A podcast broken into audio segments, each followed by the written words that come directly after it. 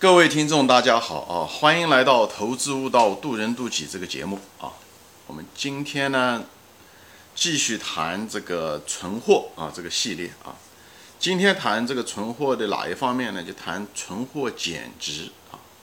我们知道这个存货前面说过啊，存货是企业的这个流动资产中的一个很重要的一种形式啊。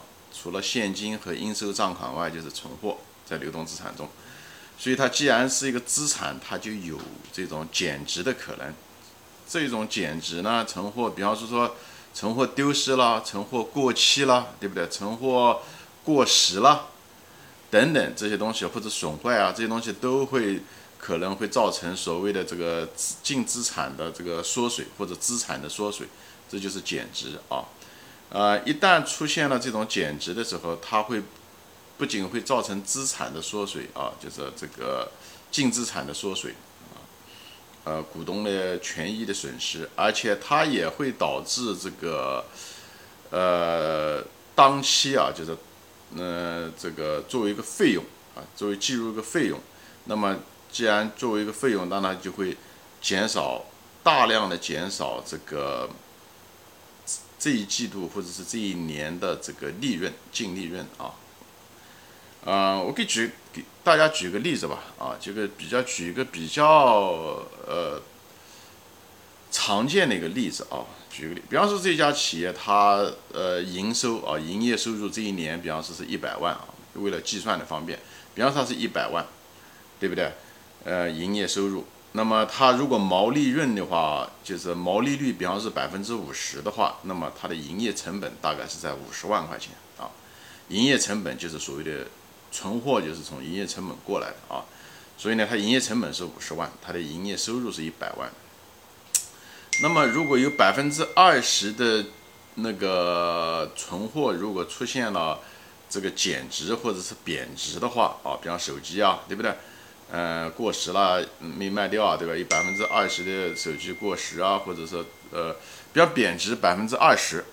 那么这五十万中的百分之二十就相当于十万块钱，也就是十万块钱这个存货就被那个减值掉了，就十万块钱。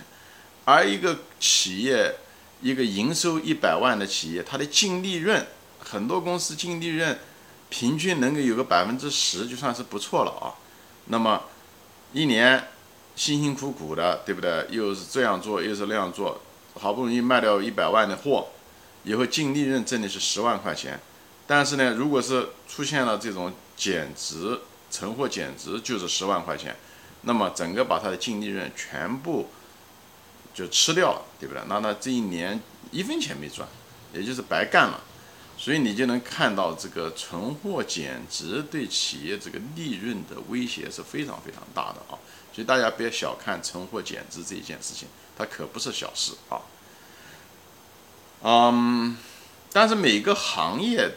那个存货减值的这个风险是不一样的，有的行业就容易产生存货减值，而且幅度很大；有的行业就不存在这个存货减值的呃风险，甚至是存货积压了以后，可能对它还有好处啊。我就给大家举举例子，这样的话有个概念。那么容易产生存货减值的像哪些行业呢？比方农业，它就比较容易，对吧？它水果啊、蔬菜啊，它容易坏，对不对？生产出来了就得运出去，如果运不出去，它就西瓜啊这些东西就容易坏，渔业也是一样的，对不对？它也容易这些存货也不能摆放，而且这个存货到底怎么样也也不一定很稳定，计算方式就不是很稳定。像中国那个獐子岛就是个典型的例子，那个扇贝到底是多少？他们其实有的时候也搞不清楚，或者是扇贝，他说呃一一场疾病啊，或者是什么寒流啊，就杀死了多少这个，嗯，而且他大多数的资产都是以这种存货的。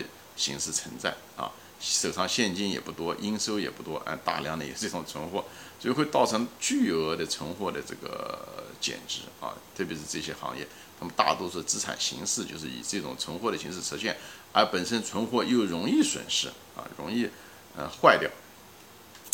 还有的行业，比方说服装也是一样的，服装的这个存货呢，它就是因为服装有的时候这个服装今年流行啊，明年就不流行了。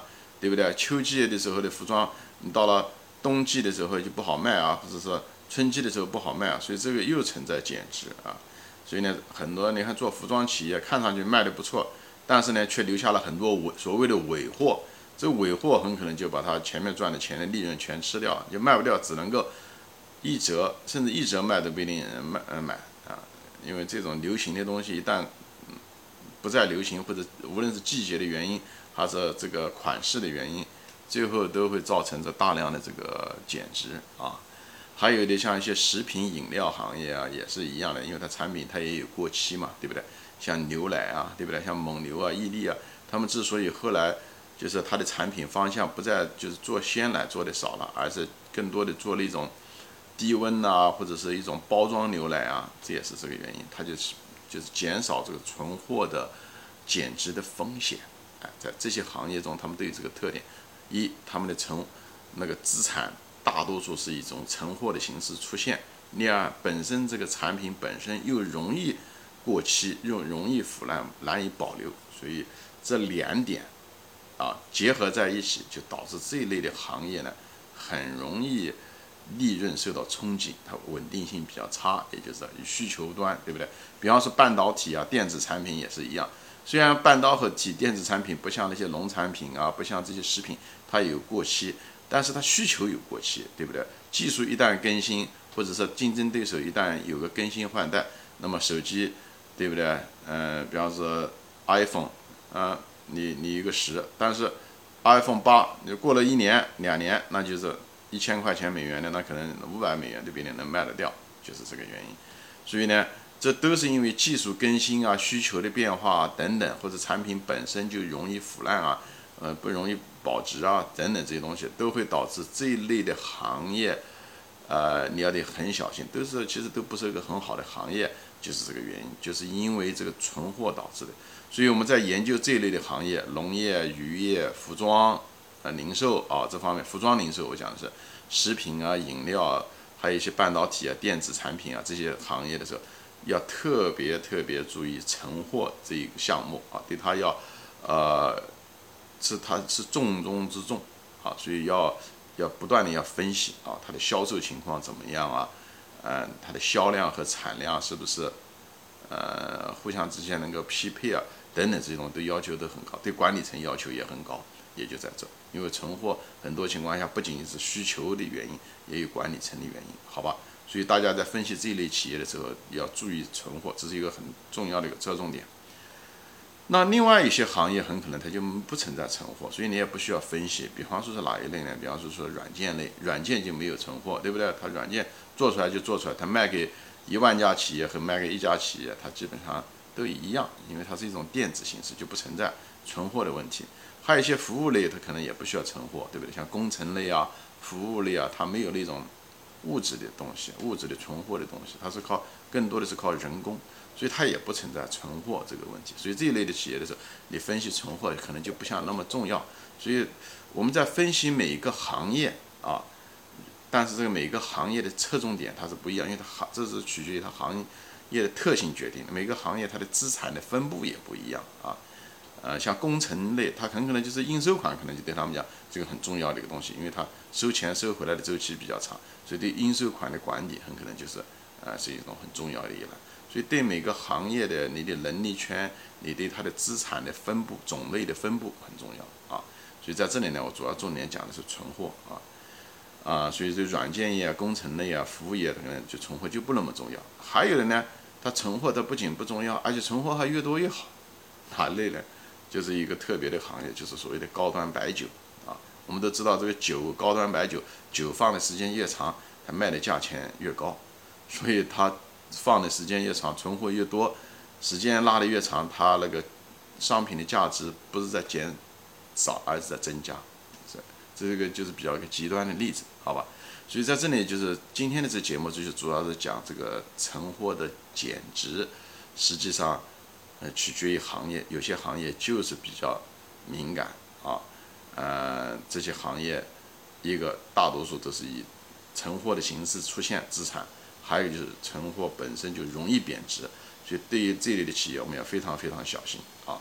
我们在分析它的时候，造成巨量的减值，会影响着决定了这个企业的这个利润多少啊，它也影响到你的净资产，也就是你的股东的权益。